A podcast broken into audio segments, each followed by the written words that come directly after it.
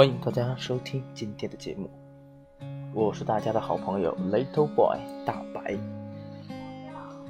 今天和大家分享的一篇文章叫做《水墨江南》。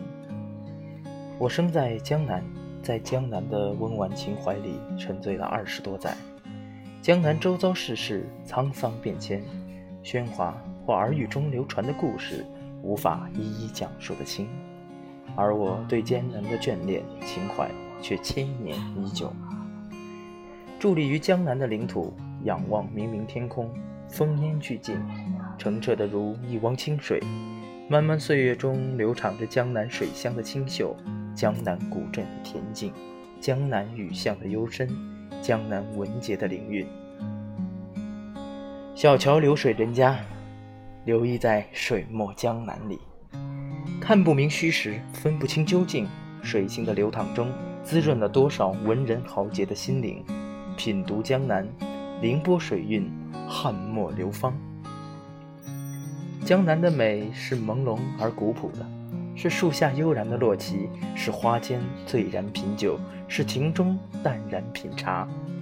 绿水依附着白墙，红花洒落于青瓦，蜿蜒曲回的小河在清晨和夕阳中浅饮低唱，乘一叶扁舟。撑一只茼蒿，穿行在青山绿水中。两岸是经历风浪的斑驳和圆形柔横的飘零，一泓清水所承载的，是似水流年的痕迹和沧桑。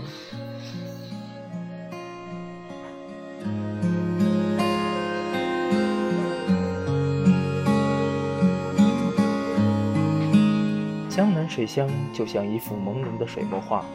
朴实而恬静，石拱桥倾斜在清澈的水面，或优雅别致，或玲珑飘逸。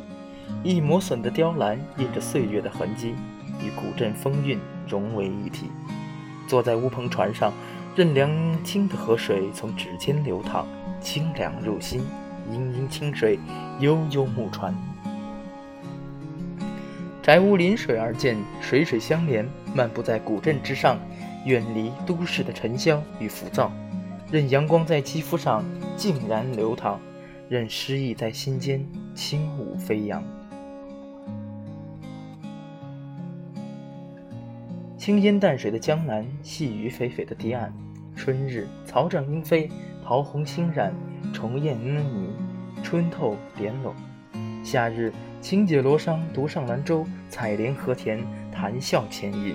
浇花照水，秋日私语梧桐，清秋飞燕，淡菊飘香，悠然东篱下。冬日，依翡翠千树珍珠，伊人似雪，翩然娇唇。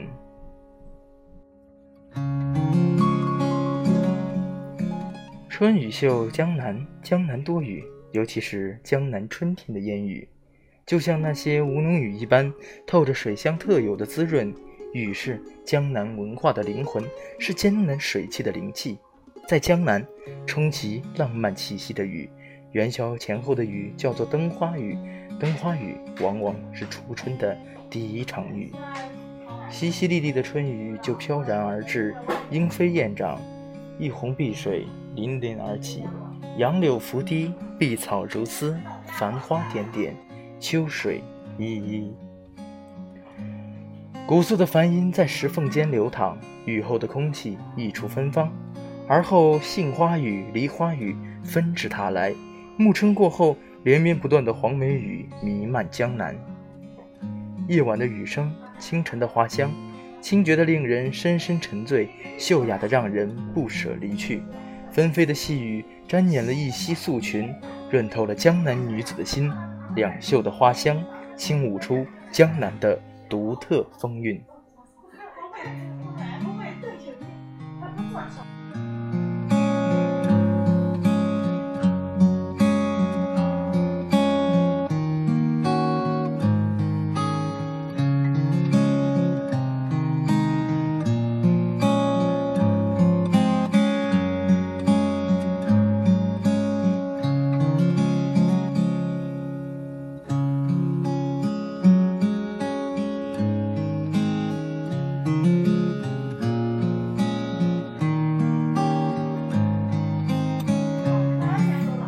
侯门四海，亭阁水榭，红颜朱盈盈，水袖轻拂。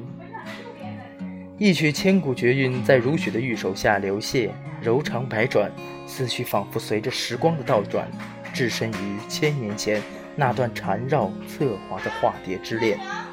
温文尔雅的梁山伯与女扮男装的英台，同窗苦读，秉烛夜书，谈笑风生。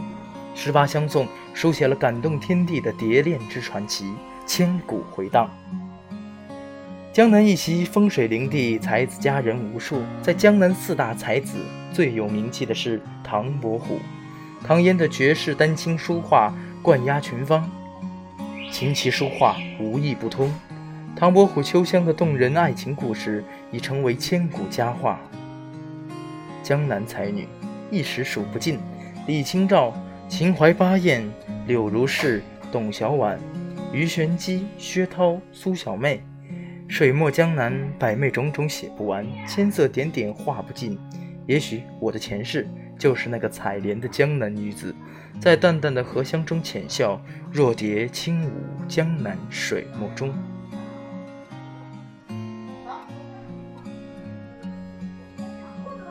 这漫长而悠然掠过的岁月，让我浮沉变幻，却清晰地记着你娇美的容颜。我人生的流连。执着只是因为你，你的笑语仍在我记忆的时空中婉转回旋。